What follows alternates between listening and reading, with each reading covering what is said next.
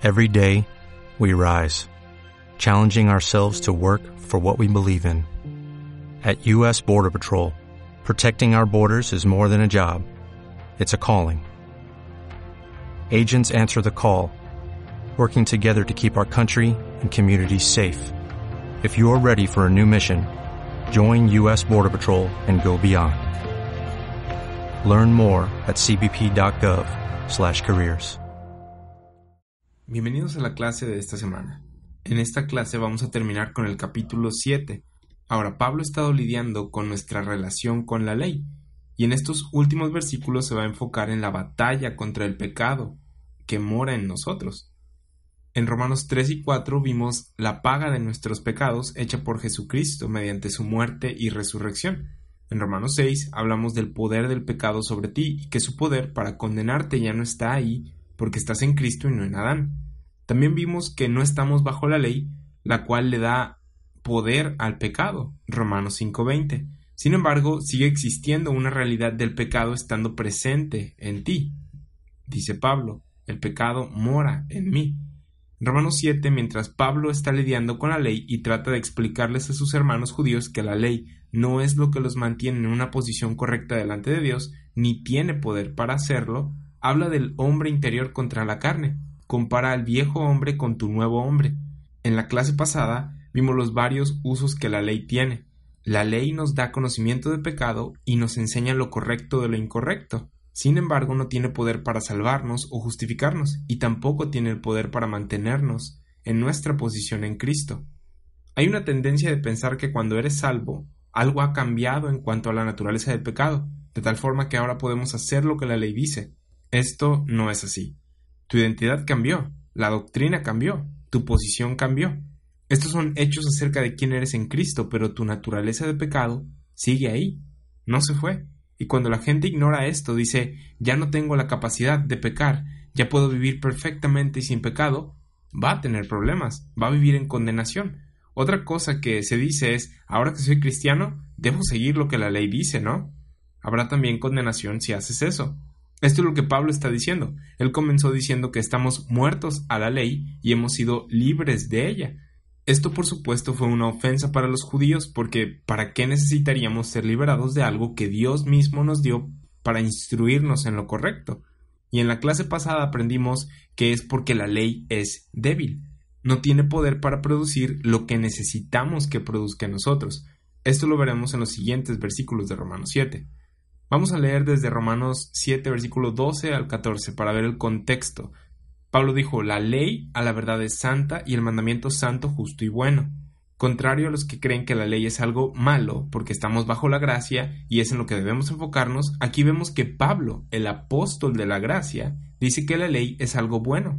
Toda revelación de Dios es algo bueno y es útil para enseñar, para redarguir, para corregir, para instruir en justicia a fin de que el hombre de Dios sea perfecto enteramente preparado para toda buena obra, según de Timoteo 3, 16 17, la palabra de Dios, la revelación de Dios. La ley es revelación de Dios y es útil, solo que no es útil para salvarnos o mantenernos salvos. Romanos 7:13. Luego lo que es bueno vino a ser muerte para mí, en ninguna manera, sino que el pecado para mostrarse pecado produjo en mí la muerte por medio de lo que es bueno, a fin de que por el mandamiento el pecado llegase a ser sobremanera pecaminoso. Pablo dice que la ley no es mala, sino que su propósito era mostrarme el pecado en mí y condenarlo. Era el mostrar el pecado por lo que verdaderamente es, para que llegase a ser sobremanera pecaminoso. Este es un buen uso de la ley. Ahora Romanos 7:14 dice, porque sabemos que la ley es espiritual, mas yo soy carnal, vendido al pecado. No es la ley la que debe de ser arrojada al infierno. La ley no es mala. Lo malo o el que tiene el mal somos nosotros. Nosotros somos carnales, vendidos al pecado. Nosotros somos el problema. La ley es espiritual. Yo soy carnal. Cuando reconocemos esto, cuando sabemos que nosotros somos los carnales, la ley es espiritual y que nosotros estamos en Cristo, ya no hay que temer de la ley. Podemos mirarla no para huir de ella, sino que podemos mirarla sabiendo que estamos protegidos de su condenación porque estamos en Cristo, podemos aprender de ella, estudiarla y decir qué cosa tan buena es la ley para llevarme a Cristo. Pero debemos reconocer que somos carnales, vendidos al pecado. Romanos 8:15 dice, pues no habéis recibido el espíritu de esclavitud para estar otra vez en temor, sino que habéis recibido el espíritu de adopción, por el cual clamamos Abba Padre. No somos como aquellos que recibieron y vivieron bajo la ley, ya que ellos temían la condenación de la ley al no poderla cumplir. Tú no tienes esa razón para temer. ¿Por qué? Porque no estás bajo la ley, y como no estás bajo el poder o dominio de la ley, ésta no puede acusarte o condenarte. Tenemos el espíritu de adopción, somos de Cristo, somos miembros de su cuerpo. Segunda de Timoteo 1.7 dice, porque no nos ha dado Dios espíritu de cobardía o de temor, sino de poder, de amor y de dominio propio. La ley sí condena a los pecadores y sabemos que somos los pecadores por los que Cristo murió. Sin embargo, eso no es lo que somos ya. Romanos 5.19 dice, porque así como por la desobediencia de un hombre los muchos fueron constituidos pecadores, esto es lo que eras tú, así también por la obediencia de uno los muchos serán constituidos justos. Este eres tú ahora. Cambiaste tu posición de estar en Adán a estar en Cristo. Mientras que en el pasado la ley era algo que temer, porque no podíamos cumplirla y solo nos hubiera condenado justamente, ahora no tenemos razón para temerle porque estamos en Cristo. Y 2 Corintios 5:21 dice al que no conoció pecado, por nosotros lo hizo pecado, para que nosotros fuésemos hechos justicia de Dios en él. Dios ya no está mirando a tu justicia, la ley no te ayuda para ser salvo, sino solo Cristo y su justicia. Y en la clase pasada vimos el uso legítimo de la ley, que es que el pecado llegue a ser sobremanera pecaminoso, exponerlo por lo que es. Primera de Timoteo 1, 8 y 10 nos dice que la ley no es para el justo, sino para los pecadores. Puede ser usada para exponer el pecado, mas no para servir a Dios o para mantener lo que tenemos ahora. Hay dos problemas que las personas tienen con la salvación. Uno es que creen que pueden obtener salvación por su propia justicia y el otro es que creen que pueden mantener su salvación por su propia justicia. Pablo ya lidió con el primer problema en los primeros cuatro capítulos y ahora está lidiando con el segundo problema. No vivimos u operamos bajo la ley, es lo que está diciendo. En Romanos 8 nos dirá que debemos andar en el Espíritu. Tenemos un nuevo hombre, una nueva orientación, una nueva doctrina por la que ahora andamos. En Romanos 7 Pablo está hablando de lo que él ha experimentado, él habla de sí mismo. A lo largo del capítulo notas que habla mucho en primera persona, y lo hace porque procura asociarse y simpatizar con sus hermanos judíos diciéndoles Miren, esto es lo que la ley me hace a mí. Él no se pone por encima de ellos, sino que hace lo que dice en 1 Corintios 9, 20, 22. Me he hecho a los judíos como judíos para ganar a los judíos, a los que están sujetos a la ley, aunque yo no esté sujeto a la ley, como sujeto a la ley, para ganar a los que están sujetos a la ley, a los que están sin ley como si yo estuviera sin ley, no estando yo sin ley de Dios, sino bajo la ley de Cristo, para ganar a los que están sin ley. Me he hecho débil a los débiles para ganar a los débiles, a todos me he hecho de todo, para que de todos modos salve a algunos. En Romanos 7, Pablo, a modo de enseñanza, se pone bajo la ley para demostrarles lo que sucede. El fin de Pablo es enseñarle a su audiencia judía ¿Qué es lo que pasa cuando una persona vive bajo la ley? En Romanos 7:14 dice, porque sabemos que la ley es espiritual, mas yo soy carnal, vendido al pecado. La parte carnal es el problema, es de lo que hablamos en la clase pasada, la debilidad de la ley. Romanos 8:3 dice, porque lo que era imposible para la ley, por cuanto era débil por la carne, y esto no es la carne de la ley, sino nuestra carne, Dios enviando a su Hijo en semejanza de carne de pecado, y a causa del pecado condenó al pecado en la carne. La ley es débil por nuestra carne, es por eso que no puede producir en ti lo que necesita, porque debido a que eres carnal, lo único que tiene para trabajar es eso, material carnal. La ley no es el problema, tú eres el problema. La parte carnal está en tu carne y no es espiritual. La parte carnal en ti es tu viejo hombre, estás vendido al pecado.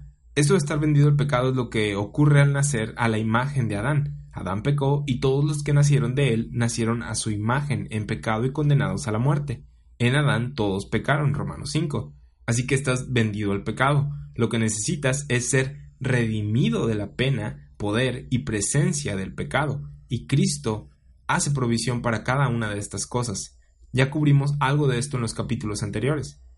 Ya que sabemos que la ley es espiritual y que el problema somos nosotros y no la ley, en Romanos 7:15 Pablo nos dice lo que sucede cuando tomas la ley Esta brilla su luz sobre nosotros y tratamos de mantener nuestra posición justa bajo la ley.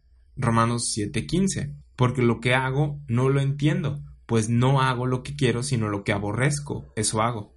Vamos a tomar estos versículos lentamente porque lo que Pablo está haciendo es explicar de primera mano, hablando en primera persona, hablando de sí mismo, lo que sucede cuando te pones bajo la ley, habiendo sido salvo por gracia. Él dice, lo que hago no lo entiendo. En otras palabras, lo que hace no lo comprende, no es algo que se lo permita a sí mismo.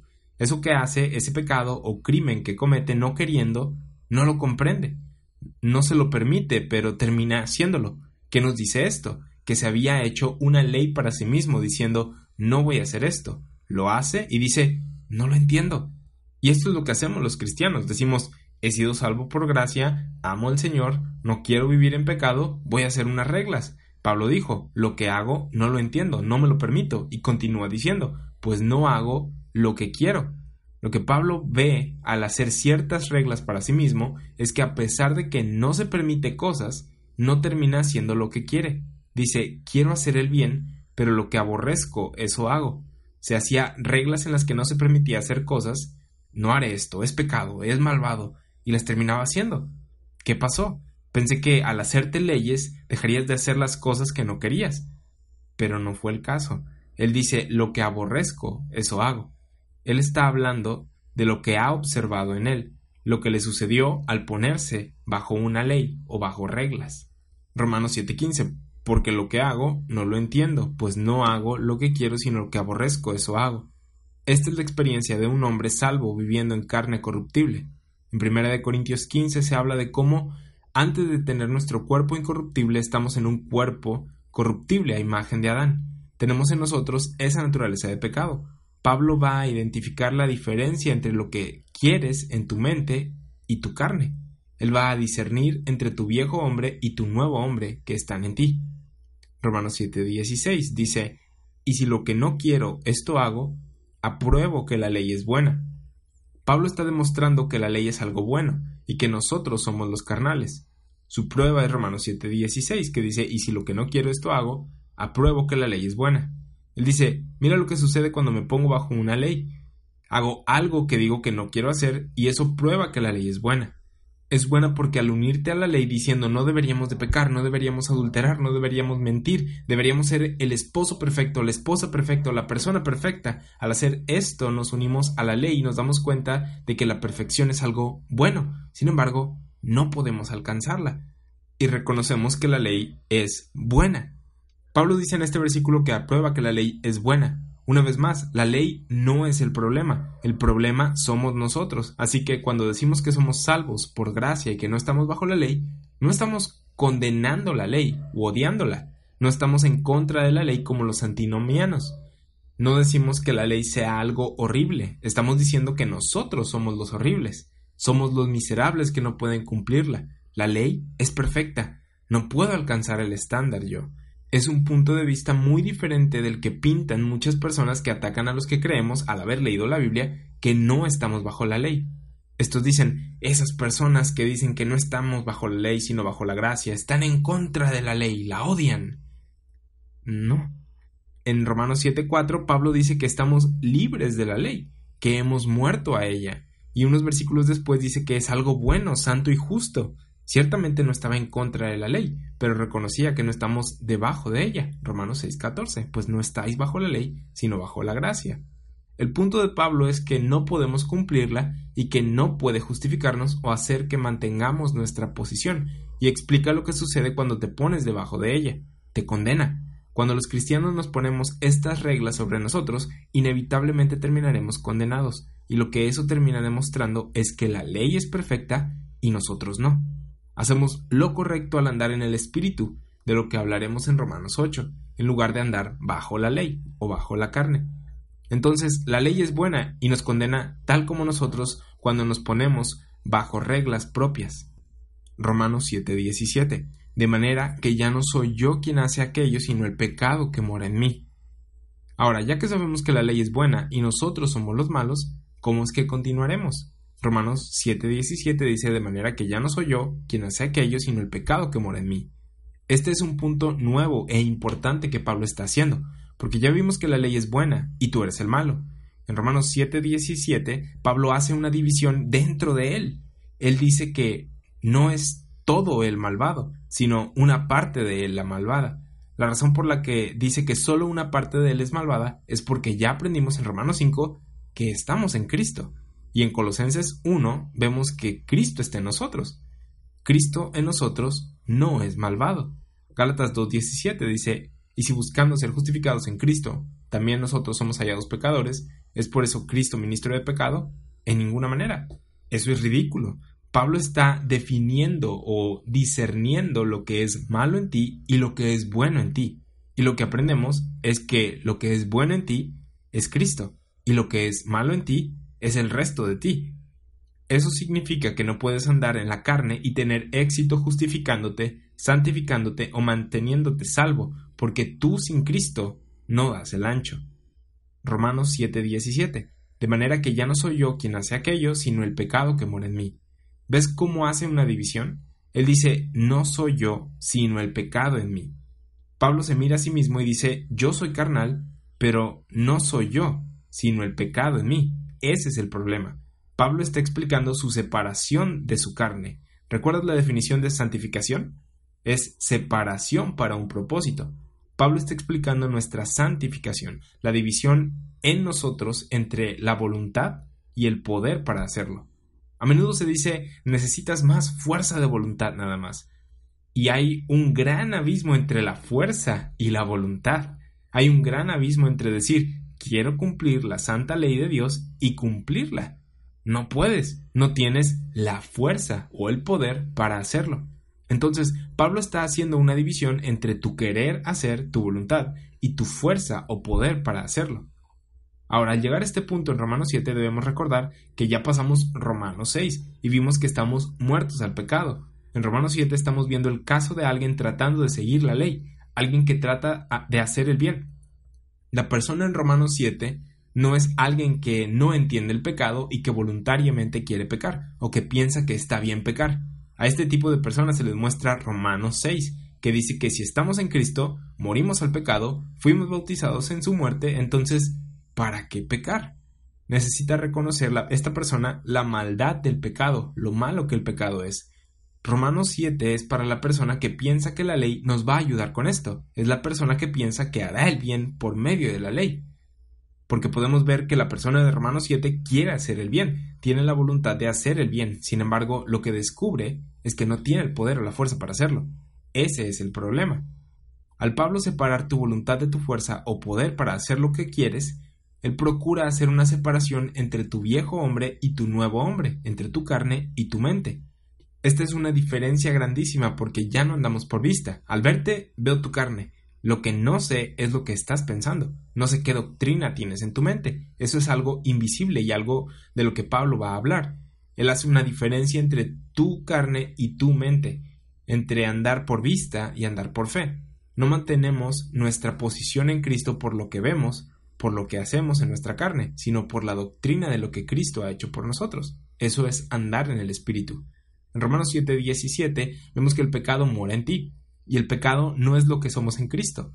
Esto lo aprendimos en Romanos 5 y 6. Cristo resucitó de los muertos para que andemos en vida nueva, Romanos 6.4, para que seamos siervos de la justicia, Romanos 6.18, y no esclavos del pecado.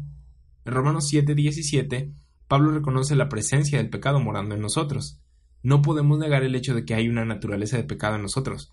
Ya lidiamos con la paga por nuestros pecados, ya lidiamos con el hecho de que no estamos en Adán, sino en Cristo. Sin embargo, cuando fuimos salvos, no sentimos un desgarro o separación sobrenatural, de tal forma que de repente cambiaste y ya no pecas más. Sigue habiendo una naturaleza de pecado en nosotros, y esta naturaleza, este cuerpo, se dirige a la tumba. Morirá porque no tiene poder para vivir para siempre. Pero tú en Cristo, Cristo te dio una promesa de vida, de resurrección y estás en Él. Espiritualmente has sido revivido. Entonces hay una parte en nosotros diferente a nuestra carne. Hay diferentes partes de una persona, espíritu, alma y cuerpo. El espíritu en nosotros, la parte que se comunica con Dios, la parte que está conectada con Dios y no puede ser corrompida como el polvo. Nuestro cuerpo es una parte de nosotros que puede ser corrompida y que puede morir. En Romanos 7, Pablo hace una diferencia entre tu carne y tu mente, entre tu carne y tu espíritu. hay pecado morando en ti. Romanos 7, 18 dice, y yo sé que en mí, esto es, en mi carne, no mora el bien, porque el querer el bien está en mí, pero no el hacerlo. Vemos que dice, yo sé que en mí, esto es, en mi carne. ¿Ves? Pablo especifica a qué se refiere cuando habla de él, a qué parte de él se está refiriendo en ese momento. Hace una división en él. Yo sé que en mí, esto es, en mi carne, no mora el bien. Ahora, tú en Cristo tú andando en el Espíritu tienes la justicia de Dios en ti por fe en Cristo Jesús. Muy diferente. En Romanos 5 y 6 vimos eso. Estás en Cristo y tienes los beneficios de su vida y justicia, tienes el beneficio de estar en paz con Dios. Sin embargo, tú en tu carne fuiste considerado como reprobado y estás crucificado juntamente con Cristo. Esa parte de ti no recibe ninguna bendición. En ti, esto es en tu carne, no mora el bien. Eso fue lo que Romanos 1, 2 y 3 condenó, tu carne. Si recuerdas que Pablo, antes de presentar el Evangelio, demostró que no podíamos cumplir la ley y que estábamos todos bajo pecado y juicio y que no había ninguno bueno ni tampoco ninguno justo entre nosotros. En nuestra carne no mora nada bueno. No podemos hacerla. Entonces, cuando dice, y yo sé que en mí, la pregunta que debemos hacernos es, ¿quién en mí? ¿Yo en Cristo o yo en mi carne? En Romanos 7:5 vemos que dice, porque mientras estábamos en la carne, las pasiones pecaminosas que eran por la ley obraban en nuestros miembros llevando fruto para muerte. Lo que estaba describiendo aquí es tu incapacidad de cumplir la ley. Romanos 7:6 dice, pero ahora estamos libres de la ley, por haber muerto por aquella en que estábamos sujetos, de modo que sirvamos bajo el régimen nuevo del Espíritu y no bajo el régimen viejo de la letra. Podemos ver desde el principio del capítulo que ya no estamos para andar por la carne, morimos a la ley y fuimos liberados de ella. No la necesitamos porque ahora estamos bajo el régimen nuevo del Espíritu. En Romanos 7:18 Pablo reitera esto diciendo que en su carne no mora el bien. Él dice esto también porque en ocasiones la gente procura reformar el viejo hombre. Ahora, el viejo hombre no siempre se regocija en la lujuria o en los placeres de la vida. El viejo hombre también quiere hacer cosas para levantarse el cuello. El viejo hombre también quiere ser religioso. Ese aspecto del viejo hombre también es malo. El hombre que piensa que puede probar que es justo delante de Dios es malo. El hombre que sigue las pisadas del diablo diciendo seré como Dios está mal. No puede ser como él. Y al final del capítulo, en Romanos 7, vamos a aprender que no somos en nada como él. Necesitamos a Cristo para hacer algo. Ese es el punto del Evangelio de la gracia de Dios. Tú no puedes, Él sí. Romanos 7:18 dice, yo sé que en mí, esto es en mi carne, no mora el bien. Ya sea por la suciedad de tu pecado o por tu procurar hacer las cosas mejor, no puedes. Considera a tu viejo hombre muerto, Romanos 6, 11. El viejo hombre no puede, en él no mora el bien. Ahora, el humanismo y el mundo quieren que pienses lo contrario. Quieren que pienses que no necesitamos a Dios o a Cristo. Podemos ser decentes, podemos mejorar. ¿Y qué dice la Biblia acerca de la gloria del hombre? Que es como hierba y como flor de la hierba. La hierba se seca y la flor se cae. Primera de Pedro 1.24 citando Isaías 46 al 8. La gloria del hombre no es nada comparada con Dios. Debemos reconocer la verdad de que en nuestra carne no mora el bien. El justo por la fe vivirá. A lo largo de toda la Biblia vemos esto. Dios no le dio la ley a Israel para que demostraran que eran justos. Él les dio la ley para darles conocimiento de pecado, para que pidieran por misericordia mediante los sacrificios y reconocieran que necesitaban su misericordia y provisión. La ley fue nuestro ayo para llevarnos a Cristo, Galatas 3:24. Ellos debieron reconocer que en ellos no mora el bien, que no podían ser como Dios y necesitaban toda la ayuda de Dios. Romanos 7:18 Yo sé que en mí, esto es en mi carne, no mora el bien, porque el querer el bien está en mí, pero no el hacerlo. ¿Recuerdas a David bajo la ley? Él cometió pecados que no debían ser perdonados. No había sacrificio para ellos. En él no moraba el bien. ¿Cómo fue acepto delante de Dios? Por su fe. Romanos 1.17 citando a Habacuc 2.4. El justo por la fe vivirá. Esa es la enseñanza a lo largo de toda la Biblia, que el justo por la fe vivirá. En Romanos 7.18 Pablo encuentra que en él está la voluntad o el deseo de hacer el bien, pero no el hacerlo. El problema que vemos aquí es tratar o querer cumplir la ley y no poder hacerlo. Y Pablo para mostrarle algo a su audiencia se pone bajo ella, dice, sabemos lo que es hacer el bien porque podemos leer la ley claramente. tenemos la voluntad y el deseo de hacer el bien, pero no podemos cumplirla. Cuando Israel escuchó la ley en Éxodo, Dios les dijo, ¿la van a cumplir? Y ellos dijeron, la cumpliremos, o sea, queremos, tenemos el deseo. El problema de la persona en Romanos 7 no es el entender lo que es justo, el problema no es la voluntad de hacer el bien, sino el cómo lo vas a hacer, porque estás atorado en esta carne pecaminosa, estás atrapado en este cuerpo que no tiene la capacidad de hacer el bien perfectamente. Pablo dice que el querer el bien está en mí, pero no el hacerlo. En su carne no puede hacerlo, no tiene el poder, la fuerza. El asunto a tratar es el desempeño, y la conclusión de Pablo es no podrías hacerlo aunque quisieras. Puedes ver el problema. El problema de la persona en Romanos 7 no es que no quiera hacer el bien o que no tenga el deseo. El problema es que no puede. Ese problema se trató en Romanos 6. En Romanos 7 vemos a los que quieren hacer el bien por la ley y aquellos que crean que pueden hacerla por su desempeño están mal, están equivocados, no pueden. Esa es la gran diferencia entre la gracia y la ley. La ley dice haz, haz, haz y no puedes. La gracia dice no puedes, yo sí. Esto es lo que Pablo quería comunicarles a estas personas que se quieren poner bajo la ley. Él dice no encontrarás la fuerza para hacer el bien en ti. Él les dice no puedes hacer el bien aunque quieras. Esto porque tenemos una debilidad en nuestra carne. Nuestra carne puede ser fuerte y ganarnos, sin embargo hay alguien que nos libera de la batalla. Andar en la carne bajo la ley no termina en algo bueno. Ya leímos que en nosotros, esto es en nuestra carne, no muere el bien. Esto es que tú, en tu carne, tratando de cumplir la ley, no terminará en algo bonito. Lo que descubres es que esa regla que te hiciste se vuelve una condenación para ti, y tratarás y tratarás y tratarás, no la harás, te desesperarás diciendo Quiero hacer el bien, pero no puedo.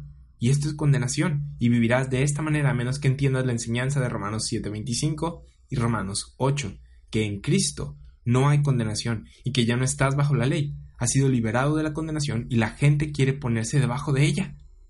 Hay una tendencia de personas viendo esto y aún así decir, de todos modos voy a tratar de cumplir la ley.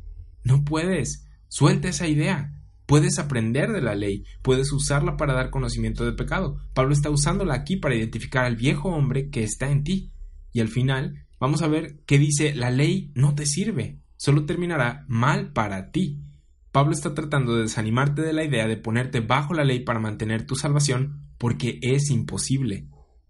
Ahora, esto es muy diferente a lo que leemos en Santiago. Esto es muy diferente a lo que lees bajo la ley. A Israel se le dio la ley, y en Levítico y Deuteronomio vemos claramente que Dios quería que Israel siguiera la ley. Al mismo tiempo les dio un sistema de sacrificios para cuando fallaran, que fallaron mucho. Entonces, pudieran o no, la voluntad de Dios era que por fe hicieran lo que les había dicho que hicieran, y cuando no pudieran, ofrecieran un sacrificio. En Ezequiel 36 se habla de una profecía acerca de Israel, hablando de su nuevo pacto, en este capítulo se habla del fracaso de Israel al cumplir el antiguo pacto, cosa de la que estamos al tanto y que sabemos que tampoco podríamos nosotros cumplir. Pero también habla de este tiempo futuro en el que Dios les cumplirá sus promesas a Israel, luego regresará a su tierra, recogiéndolos de entre las naciones, y les dará un corazón nuevo, los rociará con agua limpia y hará que cumplan los mandamientos que no pudieron cumplir antes por su espíritu. Ahora, en estas últimas clases hemos estado aprendiendo que el problema de no poder cumplir la ley está en nosotros, porque en nosotros no hay poder para hacerlo. En Ezequiel 36, 24 28 dice, Y yo os tomaré de las naciones, y os recogeré de todas las tierras, y os traeré a vuestro país, esparciré sobre vosotros agua limpia, esto está hablando del bautismo, y seréis limpiados de todas vuestras inmundicias, y de todos vuestros ídolos os limpiaré, os daré corazón nuevo, y pondré espíritu nuevo dentro de vosotros, y quitaré de vuestra carne el corazón de piedra, y os daré un corazón de carne esto significa que ya no serán de corazón duro, sino que tendrán la intención de hacer la voluntad de Dios. Y pondré dentro de vosotros mi espíritu, y haré que andéis en mis estatutos y guardéis mis preceptos y los pongáis por obra. Habitaréis en la tierra que di a vuestros padres, y vosotros me seréis por pueblo, y yo seré a vosotros por Dios. Claramente está hablando de Israel porque habla de la tierra, el bautismo en agua, etc. Pero nota que en el versículo 27 Dios dice, pondré dentro de vosotros mi espíritu, y dice que hará que anden en sus estatutos y guarden sus preceptos. Bajo el nuevo pacto, la ley sigue presente. Jeremías 31:33 dice que Dios dará su ley en su mente y la escribirá en su corazón, en los corazones de las personas bajo el nuevo pacto. La ley permanece en el nuevo pacto. Ahora, contraste el nuevo pacto con lo que Pablo está enseñando en Romanos 7. Él dice que la ley no es el problema, sino nosotros. Si lo pusiéramos en el contexto de Israel, la ley no era el problema, sino Israel. Aunque quisieran cumplir la ley, no podían. ¿Y qué necesitaban? Un método para cumplirla. Y Dios, en el nuevo pacto, provee el método para cumplir la ley. Él dará su espíritu y hará que cumplan la ley. Esto es diferente a lo que Pablo nos está diciendo, porque él dice que en nosotros todavía mora el pecado. El Espíritu Santo no está obrando en nosotros de la misma manera en la que obrará en el nuevo pacto. Él no está haciendo que cumplamos la ley. De hecho, estamos viendo aquí que fuimos libres de la ley, liberados de la ley. Pablo, por observación, dice en Romanos 7 que ha descubierto que cuando se propone hacer algo, no lo hace, y que lo que no quiere hacer termina haciendo. Si Pablo hubiera operado según Ezequiel 36, lo que quería hacer por el Espíritu lo hubiera hecho, porque el Espíritu hubiera hecho que lo hiciera. Bajo el nuevo pacto, Dios promete su Espíritu que causará que cumplan la ley, porque bajo el antiguo pacto no tenían la fuerza, o el medio, o el poder para cumplirla. Pedro, Santiago y Juan le explicaron al remanente de Israel, a Israel creyente, el nuevo pacto y su operación por el Espíritu Santo para poder entrar al reino prometido desde el Antiguo Testamento. Con esto en mente, vamos a Santiago 1. Todo el libro de Santiago es un resumen de la enseñanza de Jesús durante su ministerio terrenal. Santiago no menciona el Evangelio de la gracia de Dios y no menciona la cruz. Santiago habla de cumplir la ley que no podías bajo el antiguo pacto. De alguna manera Santiago piensa que van a poder cumplirla ahora. ¿Por qué? ¿Por qué estaría diciendo esto Santiago? Porque estaba hablando en el contexto del nuevo pacto en el que el Espíritu Santo haría que cumplieran la ley. Ahora mira lo que dice Santiago 1.8. El hombre de doble ánimo es inconstante en todos sus caminos. Ahora considera lo que Pablo está diciendo en Romanos 7.17. No soy yo quien hace lo malo, sino el pecado en mí. Y en Romanos 7.19. No hago el bien que quiero, sino el mal que no quiero, eso hago. ¿No suena como si hubiera una batalla dentro de Pablo? Santiago 1.8 dice que el hombre de doble ánimo es inconstante en todos sus caminos. Santiago dice en su epístola que si oyes la ley, cúmplela, porque si no, eres un hombre de doble ánimo y vas a caer. Vamos a Santiago 1.13 y 15 dice, cuando alguno es tentado, no diga que es tentado de parte de Dios, porque Dios no puede ser tentado por el mal, ni Él tienta a nadie, sino que cada uno es tentado cuando de su propia concupiscencia es atraído y seducido entonces la concupiscencia, después de que ha concebido, da a luz el pecado, y el pecado, siendo consumado, da a luz la muerte. Y la solución de Santiago está en el siguiente versículo. Amados hermanos, no erréis. Él dice, no cometan errores, no se equivoquen, no pequen. ¿Esa es la instrucción? ¿No pequen? Es una buena instrucción. Sin embargo, Pablo dice en Romanos 7, no tengo el poder en mí para no hacerlo. ¿cómo es que podríamos cumplir este mandamiento de no pecar en Santiago 1.16? Ahora Santiago 1.22 dice, pero sed hacedores de la palabra, no tan solamente oidores engañándoos a vosotros mismos. Santiago está diciéndole a su audiencia, haz la palabra que oyes. Santiago 1.23.26, porque si alguno es oidor de la palabra pero no hacedor de ella, este es semejante al hombre que considera en un espejo su rostro natural porque él se considera a sí mismo y se va y luego olvida cómo era. Mas el que mira atentamente en la perfecta ley, la de la libertad, y persevera en ella, no siendo oidor olvidadizo, sino hacedor de, de la obra, éste será bienaventurado en lo que hace. Si alguno se cree religioso entre vosotros y no refrena su lengua, sino que engaña su corazón, la religión del tal es vana. A menos que digas las palabras correctas, a menos que demuestres algo de fruto, el árbol está podrido. Pablo está diciendo lo mismo y se pone como el árbol podrido al decir yo soy carnal. La doctrina de Santiago no puede ayudar a Pablo. Santiago no habló del misterio de Cristo, el Evangelio de la gracia de Dios. Él estaba ministrando a Israel a las doce tribus que estaban en la dispersión, Santiago 1.1, y les habló del reino prometido y de la operación del Espíritu bajo el nuevo pacto. En Santiago 2, 9 y 10, Santiago dice, pero si hacéis acepción de personas, cometéis pecado. Él ya dijo en el capítulo 1, no pequéis, o no peques, no erréis. Pero dice, si hacéis acepción de personas, cometéis pecado, y quedáis convictos por la ley como transgresores. La ley está operando aquí para señalar el pecado en estas personas. Pablo ya dijo que es por eso que no estás debajo de la ley, pero Santiago está usándola para mostrarle su pecado y dice en Santiago 2, 10 al 12, porque cualquiera que guardare toda la ley, pero ofendiere en un punto, se hace culpable de todos, porque el que dijo, no cometerás adulterio, también ha dicho, no matarás, ahora bien, si no cometéis adulterio, pero matas, ya te has hecho transgresor de la ley, así hablad y así haced, como los que habéis de ser juzgados por la ley de la libertad. Estas personas serán juzgadas por la ley. El mensaje de Santiago no es liberación de la ley. Él les está diciendo cúmplanla. Si lo dijeron, háganlo. ¿En qué contexto alguien podría cumplir la ley? Según el nuevo pacto, tal como leímos en Ezequiel 36, 27, donde Dios dijo que pondría su espíritu en ellos y hará que cumplan la ley. Ahí encaja este mandato dado por Santiago. Bajo la dispensación del misterio de Cristo, el ministerio del Espíritu no es ese. Él no está haciendo que cumplamos la ley. Nosotros hemos sido liberados de la ley. Romanos 7:6. Santiago 3, 11 y 12. ¿Acaso alguna fuente hecha por una misma abertura agua dulce y amarga? Hermanos míos, ¿puede acaso la higuera producir aceitunas o la vid higos? Así también ninguna fuente puede dar agua salada y dulce. Jesús enseñó lo mismo, ¿no? Él dijo en Mateo 7, 15 al 20, Guardaos de los falsos profetas que vienen a vosotros con vestidos de ovejas, pero por dentro son lobos rapaces. Por sus frutos los conoceréis. ¿Acaso se recogen uvas de los espinos o higos de los abrojos? Así todo buen árbol da buenos frutos, pero el árbol malo da frutos malos. No puede el buen árbol dar malos frutos, ni el árbol malo dar frutos buenos. Todo árbol que no da buen fruto es cortado y echado en el fuego. Así que por sus frutos los conoceréis. Si esto fuera para miembros del cuerpo de Cristo salvos por gracia, si ves a alguien ir a la iglesia, estudiar su Biblia y comunicar sana doctrina, y luego los ves diciendo una mentira, hacer algo incorrecto, cometer pecado, son del diablo. Eso dijeron Jesús y Santiago, que si hacen esto, el árbol es malo. Santiago dice, ninguna fuente puede dar agua salada y dulce.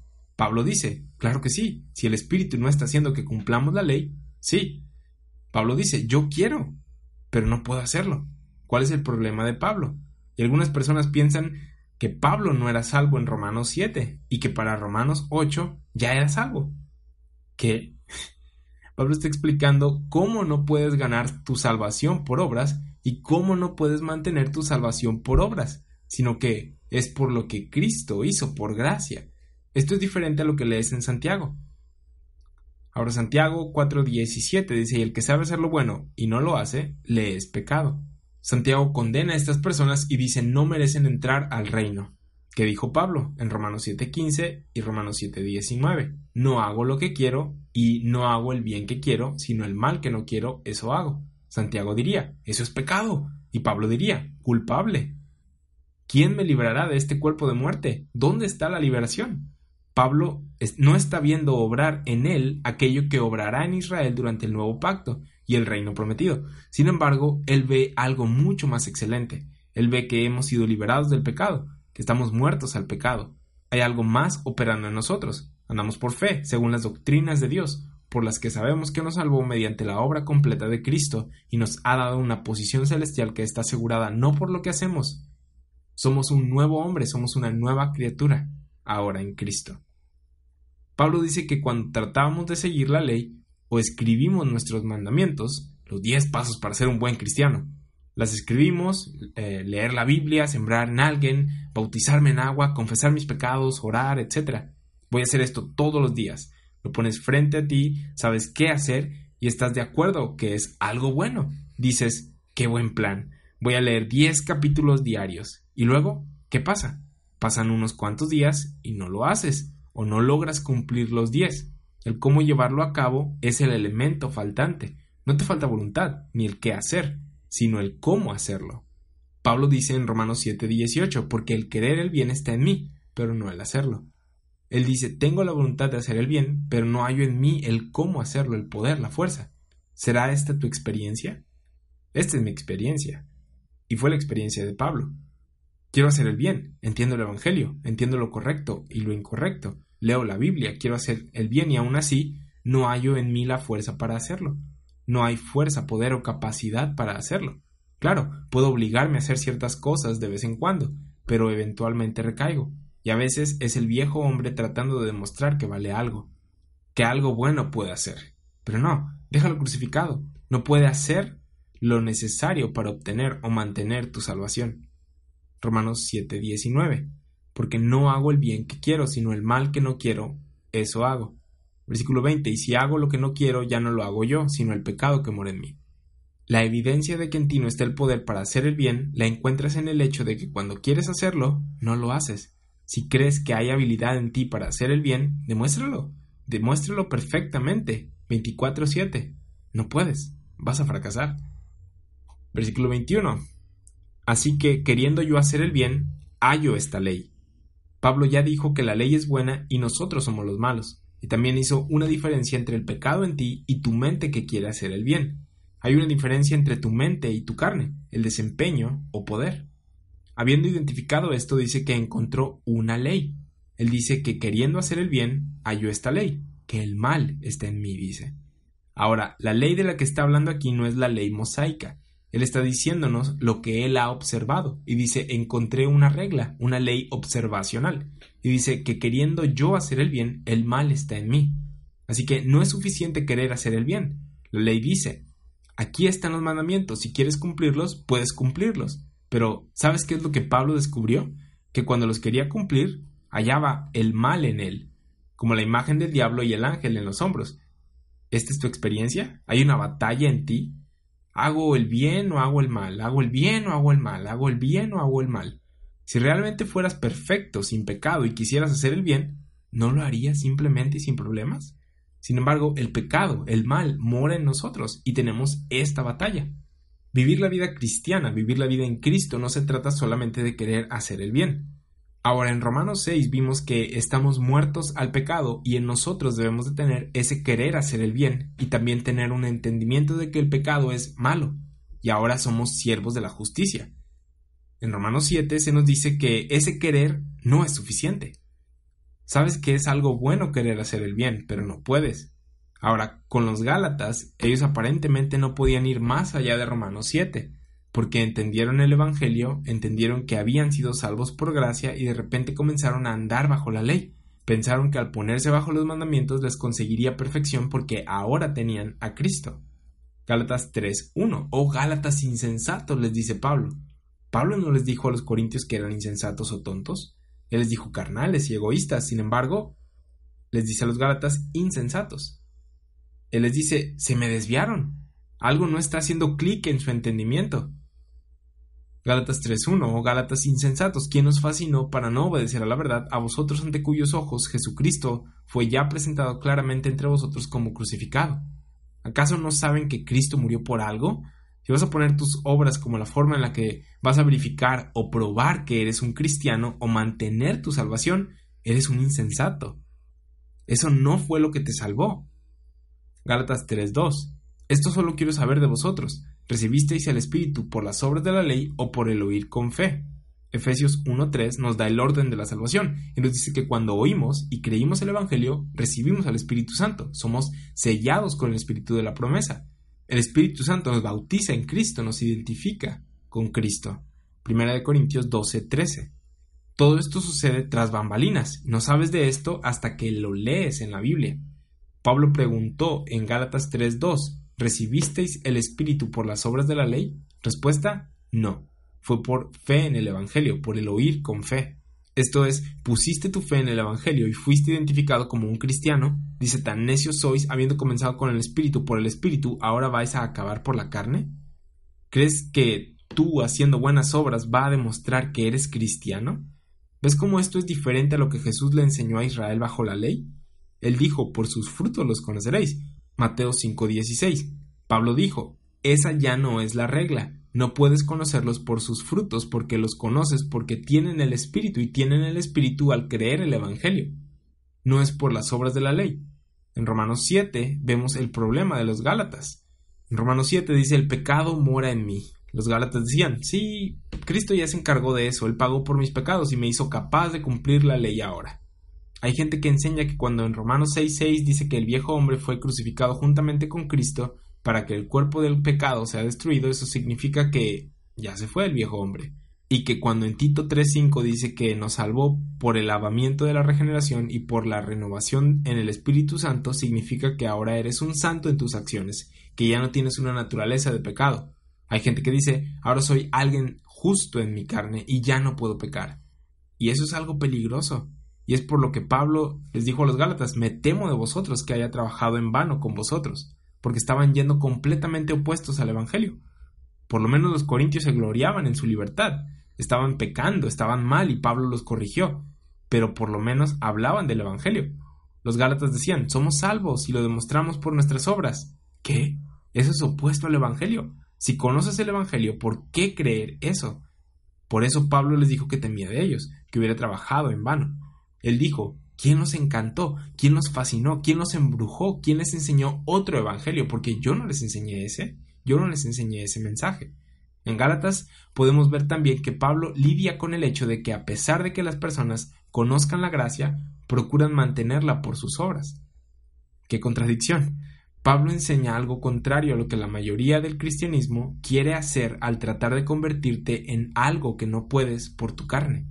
No puedes. Romanos 7 trata de hacer que te saques esa idea de la cabeza. Trata de llevarte al punto en el que reconozcas que no puedes y que digas, no puedo Dios, es imposible. Cuando llegues a ese punto, déjame decirte que estás en un buen lugar. Romanos 7 quiere llevarte a ese punto y en Romanos 8 aprenderemos qué hacer desde ese punto. Andamos en el Espíritu. Romanos 7:21 dice, así que queriendo yo hacer el bien, hallo esta ley, que el mal está en mí, el mal está presente en ti, y veremos que éste nos vence a menudo, causando condenación en ti. Versículo 22, porque según el hombre interior me deleito en la ley de Dios, el hombre interior desea, se deleita en la ley de Dios, se deleita en hacer el bien, y esto es lo que quiere hacer. Versículo 23, pero veo otra ley en mis miembros, que se revela contra la ley de mi mente, y que me lleva cautivo a la ley del pecado que está en mis miembros. El hecho de que el hombre interior se deleite en la ley de Dios muestra que esta no es la persona que se goza en el pecado.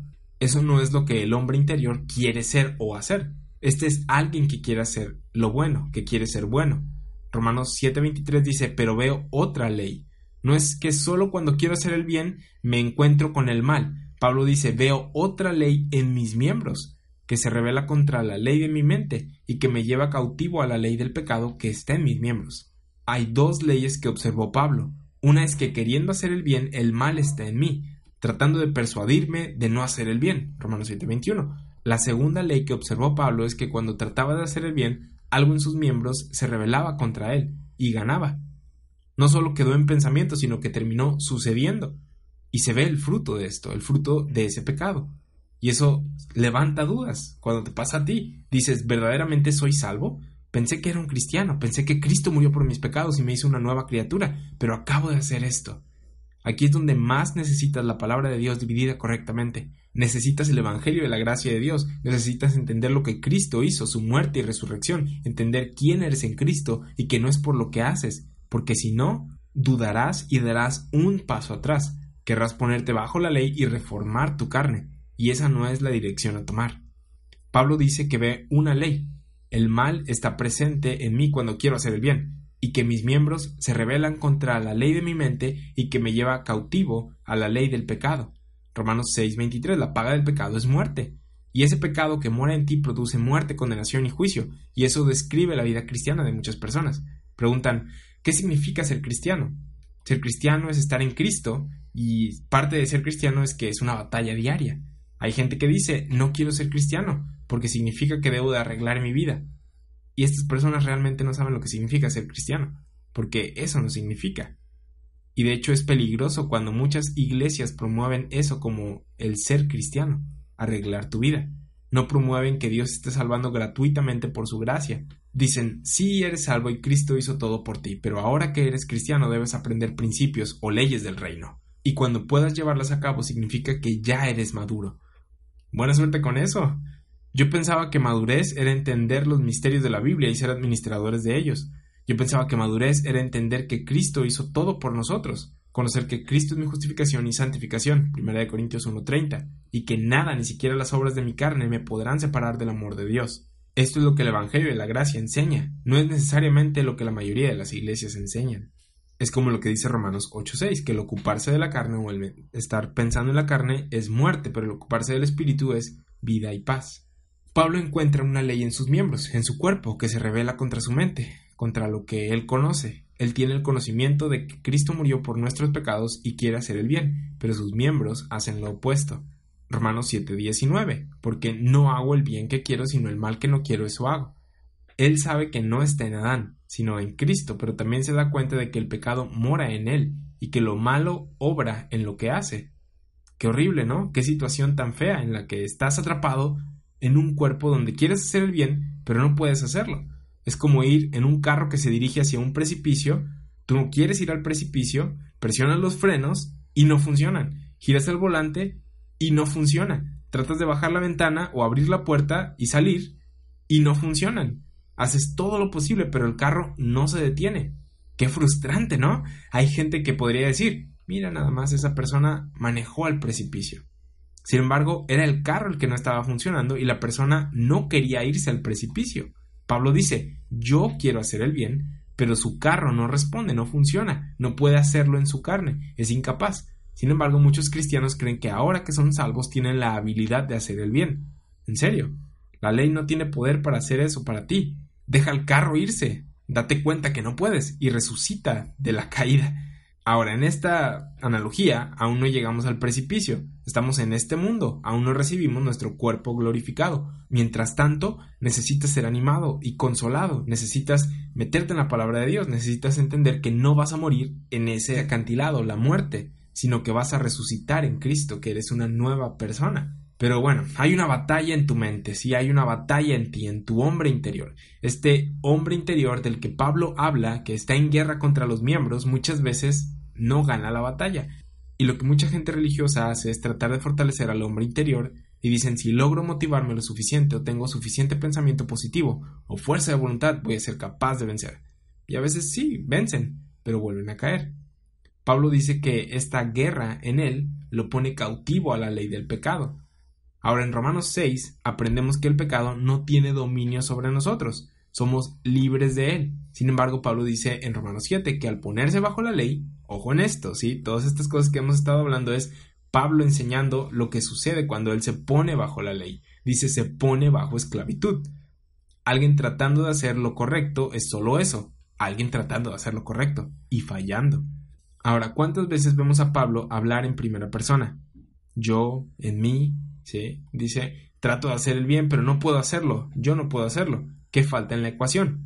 ¿Qué falta y qué sobra en la ecuación? Falta que falta Cristo sobra Él. Él no se supone que haga eso, sino Cristo, Cristo en Él. Es Cristo el que fortalece. El hombre interior es el nuevo hombre, el cual por el conocimiento de quién es en Cristo es renovado. En Efesios 3:16 Pablo ora a Dios para que os dé conforme a las riquezas de su gloria el ser fortalecidos con poder en el hombre interior, por su espíritu. No el ser fortalecidos con poder por escuchar buena predicación, leer libros buenos u oradores motivacionales, que sí funciona, temporalmente. Efesios 3:16 habla de ser fortalecidos por el Espíritu de Dios. Esto no es un sentimiento o emoción, sino las palabras del Espíritu, la palabra de Dios. Efesios 3, 17 y 19, para que habite Cristo por la fe en vuestros corazones a fin de que arraigados y cimentados en amor, seáis plenamente capaces de comprender con todos los santos cuál sea la anchura, la longitud, la profundidad y la altura, y de conocer el amor de Cristo, que excede a todo conocimiento, para que seáis llenos de toda la plenitud de Dios. Hay que tener doctrina obrando en nosotros, es lo que nos está diciendo aquí. En Colosenses 1.9 tenemos otra oración de Pablo. Las oraciones de Pablo usualmente hablan de esto, porque está orando por personas salvas. Él no ora tanto porque oigan el Evangelio, porque ya lo oyeron, sino que pasen la información de Romanos 7, para que sean fortalecidos en su mente entendiendo que cada día es una batalla contra sus miembros, contra su carne, y si no son fortalecidos en su mente por el Espíritu, van a caer y van a querer andar en la carne, y serán condenados por ellos mismos. Esa es una vida de miseria. Dios quiere que tengamos gozo, paz y entendimiento.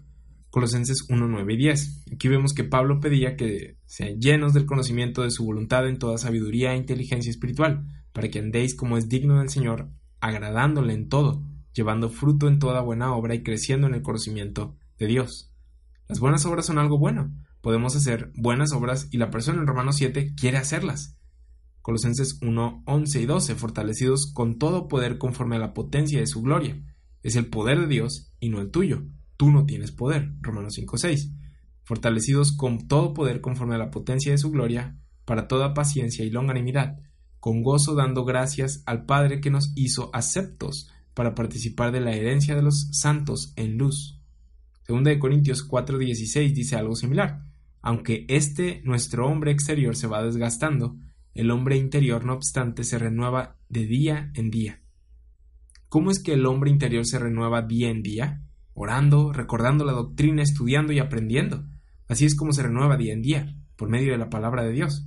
Pero no es solo el hombre interior, sino el espíritu operando contigo. Cuando la doctrina está operando en ti y la entiendes y la crees, la palabra comienza a actuar en ti, según de Tesalonicenses 2.13, y esa palabra comienza a salir de ti.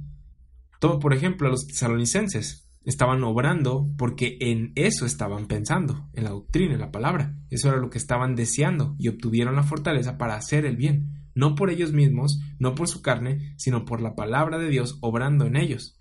Esto es muy diferente a la persona que dice, voy a hacerlo, yo voy a hacerlo, voy a hacerlo, yo voy a hacerlo. No, no se trata de ti, sino de la fortaleza de Dios. Todo lo puedo en Cristo que me fortalece, es Cristo el que fortalece. Necesitas entender lo que Dios está haciendo y seguir eso. Entonces, al tratar el tema de la ley y responder el si ésta es útil en nuestro diario vivir, Pablo dice, no, no lo es. Y en 1 Corintios 15:56 dice algo muy importante explicando el por qué. Vamos a leer desde el versículo 55. Dice, ¿dónde está, oh muerte, tu aguijón? ¿Dónde, oh sepulcro, tu victoria? Ya que el aguijón de la muerte es el pecado y el poder del pecado, la ley. La ley le da poder al pecado. Vimos eso en Romanos 7, ¿no? Porque cuando te pones bajo una ley, fallas. La ley demanda perfección, quebrantas una y eres culpable de toda, Santiago 2.10. El poder del pecado es que no puedes cumplir la ley. ¿Cómo es que la ley puede causar que ande día a día si condena cada uno de mis movimientos imperfectos? Voy a hacer esto hoy. No lo estás haciendo perfecto, mereces morir. Bueno, entonces voy a hacer aquello, ¿sí? Tengo talento para esto. No lo estás haciendo perfecto y por eso mereces morir. Entonces, no puede hacerte vivir. Te mata. Mira Colosenses 2.14 y date cuenta que Cristo anuló el acta de los decretos que había en contra de nosotros, que nos era contraria, quitándola de en medio y clavándola en la cruz. Ya sirvió para lo que tenía que servir, darte conocimiento de pecado y llevarte a Cristo. Entonces, 1 Corintios 15, 56, 57 dice que el poder del pecado es la ley. Y continúa diciendo, más gracias sean dadas a Dios que nos da la victoria por medio de nuestro Señor Jesucristo. Cristo es el que te da la victoria, la ley no. No es tu fuerza de voluntad o tu querer hacer el bien. Hay una batalla contra tu carne, y cuando tratas de andar bajo la ley, cuando tratas de andar según la carne, la carne gana. Sin embargo, Dios te salvó por su gracia, y Él te mira en Cristo cada día, y no demanda perfección de ti. La ley es buena, mas Él te salvó por su gracia. No está demandando perfección. Ser cristiano no significa ser perfecto, sino estar en Cristo. Dios demanda que Cristo esté en ti por la fe. Eso es lo que Él quiere. Él quiere que su Espíritu Santo esté en ti. Él quiere que entiendas su voluntad. Él quiere que creas que lo que Él dice es verdad y operes según esta palabra que Él da. Si procuras ponerte bajo la ley, estás diciendo, Dios es perfecto, voy a ser como Dios, trataré de ser perfecto. No puedes hacerlo. Renuncia a esa idea. Tú no eres Dios. Cristo es Dios. Él murió por tus pecados y te dio su gracia gratuitamente. Eso es lo que Pablo nos enseña en Romanos 7. Romanos 7:24. Miserable de mí, dice Pablo, ¿quién me librará de este cuerpo de muerte? Tratas de hacer perfección, tratas de, obtener perfección y no puedes conseguirla. Esto es porque el pecado mora en ti y gana la batalla cuando tratas de pelearla según la carne, cuando tratas de ponerte bajo la ley. Tú necesitas a Cristo en ti. Entonces hay una guerra y una batalla con la que todos estamos familiarizados. Pablo está tratando de enseñarnos cómo ir más allá de esto. Él quiere enseñarnos que esa no es la batalla que debemos de pelear contra la carne. De hecho, él dijo que no militamos según la carne, no hacemos guerra contra la carne. Muchos piensan que esto significa que no golpeamos a nuestro vecino. Sin embargo, esto habla de que tenemos un viejo hombre que quiere hacer el mal y que no debemos hacer guerra contra él. Vas a perder si peleas contra él según la carne.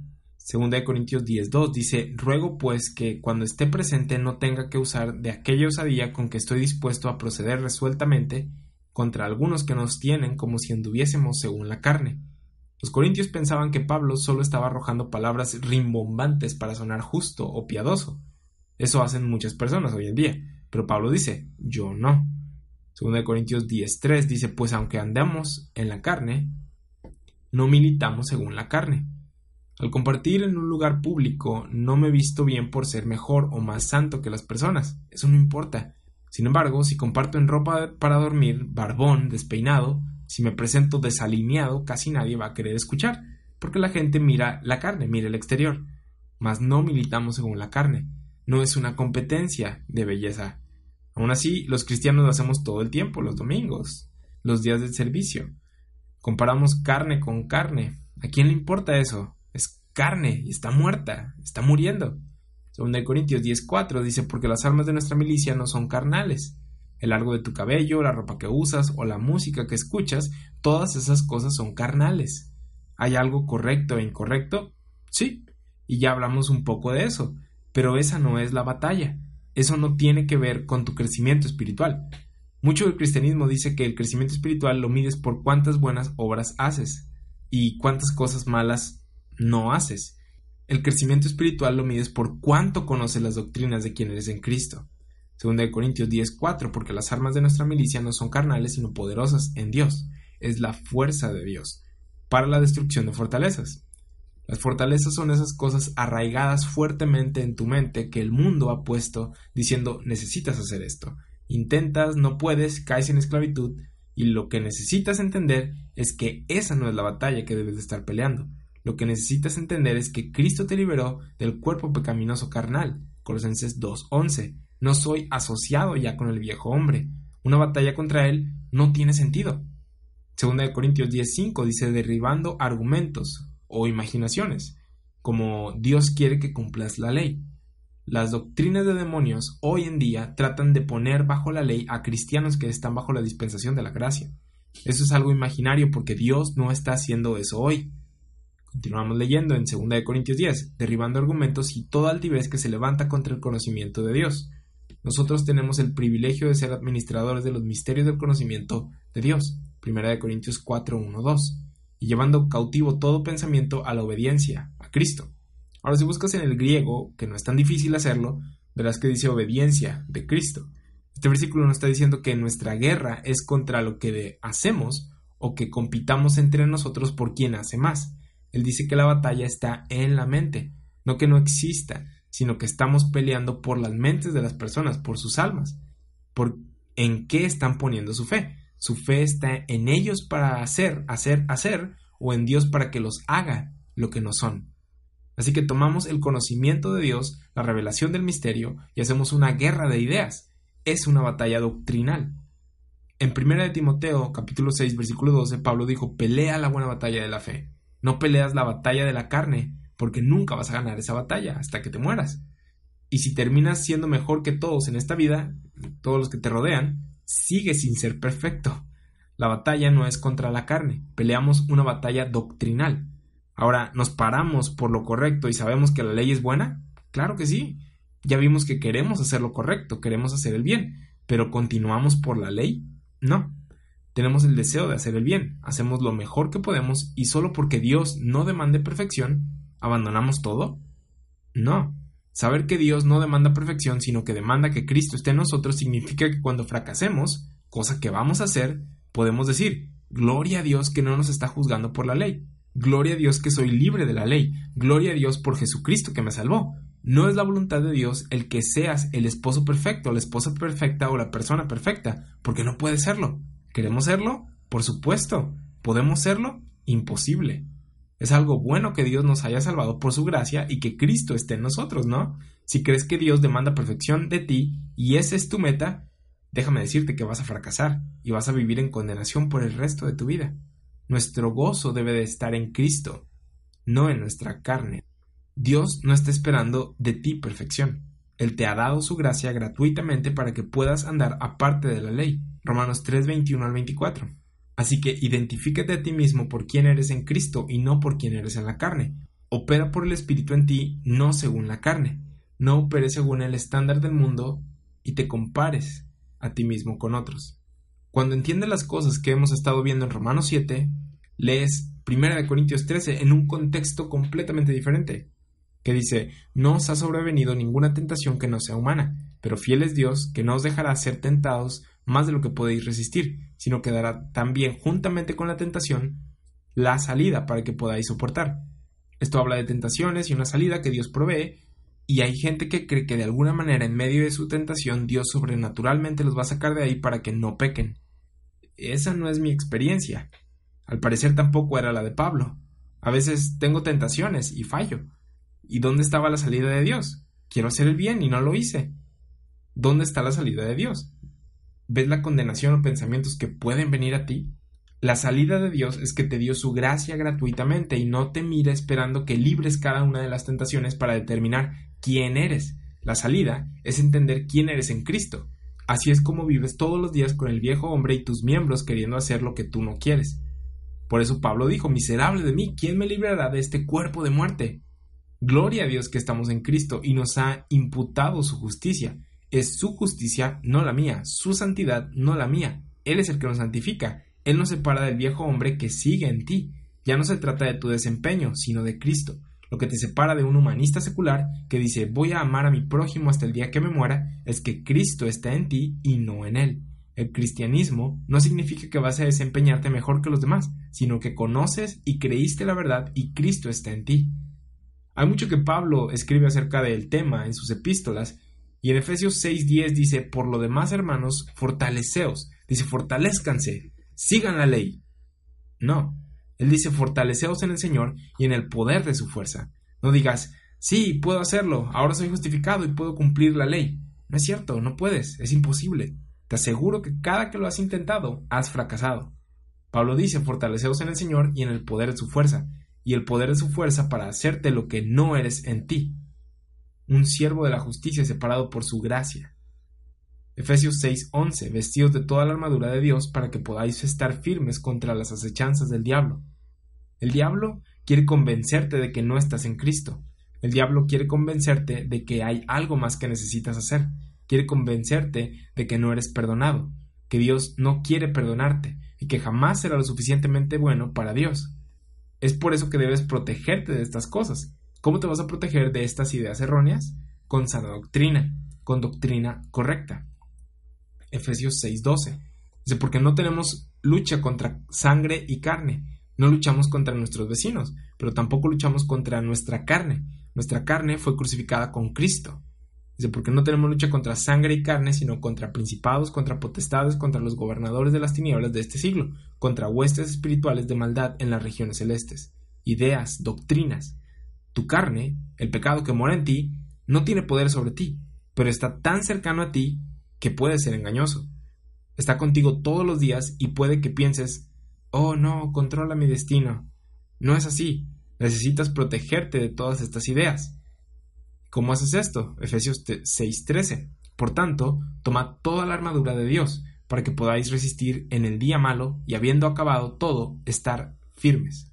Debes estar firme en la gracia que Cristo te ha dado, Romanos 5:2, y todas las piezas que ves en la armadura de Dios son producto de la palabra de Dios. El escudo de la fe que tenemos por la palabra de Dios dividida correctamente. El calzado del Evangelio lo aprendemos en las epístolas de Pablo, a quien le fue revelado el Evangelio de la gracia de Dios. La espada del Espíritu es la palabra de Dios. ¿Cómo andas en el Espíritu? Estudiando la palabra de Dios, conociéndola, citándola, recordándote lo que ésta dice a pesar de que lo que veas alrededor no sea así. Lo que ves en tu carne es malo, lo que ves salir de tu carne es pecado. Sin embargo, lo que la palabra de Dios dice es que has sido santificado, separado de tu viejo hombre en Cristo. La justicia o justificación no vienen por la ley. Pablo dice, con Cristo estoy juntamente crucificado y ya no vivo yo. La verdad doctrinal es que estoy muerto. La experiencia de ahora, aquí estoy. Pero Cristo vive en mí. Y eso es lo que hace toda la diferencia. Dice más, vive Cristo en mí. Y lo que ahora vivo en la carne, lo vivo en la fe del Hijo de Dios, el cual me amó y se entregó a sí mismo por mí. No desecho la gracia de Dios, pues si por la ley fuese la justicia, entonces por demás murió Cristo. Si fuera cierto que puedes vivir la vida perfecta que Dios quiere que vivas, pues Cristo murió en vano entonces. No lo necesitarías. Pero Él murió porque tú no podías vivir la vida perfecta que Dios quería que vivieras. Así que eres libre. Eres libre en Cristo, libre de la ley. Romanos 7:24, miserable de mí, ¿quién me librará de este cuerpo de muerte? Esta es la lección que debemos aprender, que nosotros somos incapaces y no podemos cumplir la ley, somos débiles. Pablo batalló con esto en su ministerio y el resto de su vida. En Filipenses 3:8 dijo, miren, todas estas cosas en mi carne de las que me puedo gloriar y jactar, pero las tengo por perdidas por la excelencia del conocimiento de Cristo Jesús, mi Señor, por amor del cual lo he perdido todo y lo tengo por basura para ganar a Cristo. Eso era algo que creo que debía recordarse siempre. Pablo se gozaba en sus debilidades en la carne. Mientras era perseguido, apedreado o abofeteado por el mensajero de Satanás el aguijón en la carne, Cristo le dijo, Bástate de mi gracia, porque mi poder se perfecciona en la debilidad. Y Pablo dijo, Por tanto, de buena gana me gloriaré más bien en mis debilidades, para que repose sobre mí el poder de Cristo, por lo cual, por amor a Cristo, me gozo en las debilidades. ¿Qué debilidades, Pablo? ¿Una enfermedad en los ojos? No, no es lo que otras personas dicen. Ah, dice en afrentas, en necesidades, en persecuciones, en angustias, porque cuando soy débil, entonces soy fuerte. Cuando eres débil es cuando el poder de Cristo reposa en ti. Eres fortalecido por Él y entonces eres verdaderamente fuerte. Por eso Pablo les dijo a los Gálatas que a pesar de la prueba que tenía en su cuerpo, porque fue apedreado y sacado de la ciudad, dejado por muerto, se paró y regresó a la ciudad para predicarles, lee Hechos 14 para que veas esto, dice, lo recibieron como a Cristo. No miraron su carne y dijeron, ay, qué feo se ve. Lo recibieron y lo vieron por quién era en Cristo y no quién era él en su carne, que debió haber estado en mal estado después de la pedreada. Entonces, cuando somos débiles, Cristo se fortalece. No debemos gloriarnos en el pecado, pero cuando fallas, la gracia de Dios está ahí. Romanos 7:24, miserable de mí, ¿quién me librará de este cuerpo de muerte? Versículo 25. Gracias doy a Dios por Jesucristo, Señor nuestro. Así que yo mismo con la mente sirvo a la ley de Dios, mas con la carne a la ley del pecado. Dice, gracias doy a Dios por Jesucristo, Señor nuestro. Cristo es el que te libera de este cuerpo de muerte. Él es el que te da la victoria, Él es el que te da la vida, Él es el que al final, alerta de spoiler, cuando mueras, te resucitará y dará vida eterna en Él. El pecado no tiene dominio sobre ti y tu carne no tiene el control de tu destino. La ley no te puede ayudar a ser perfecto y si tu fe está en el Evangelio tendrás vida eterna. Romanos 7:25 dice, gracias doy a Dios por Jesucristo Señor nuestro, así que yo mismo con la mente sirvo a la ley de Dios, mas con la carne a la ley del pecado. Y Romanos 8:1 nos enseña que ninguna condenación hay para los que están en Cristo Jesús, los que no andan conforme a la carne, sino conforme al Espíritu. Cuando entremos en Romanos 8 veremos por qué este versículo es perfecto tal y como está. Varias traducciones quieren remover la mitad, la segunda mitad de este versículo, pero el punto de Pablo es que andes en el espíritu y no en la carne, no andar según la ley. Si andas según la carne o según la ley, habrá condenación. Si andas en el espíritu, no hay condenación, sino gozo y paz. Con eso terminamos la clase del día de hoy. Te agradezco el tiempo que estás invirtiendo para estudiar la palabra de Dios. Por mi parte es todo. Nos vemos a la próxima. Dios te bendice.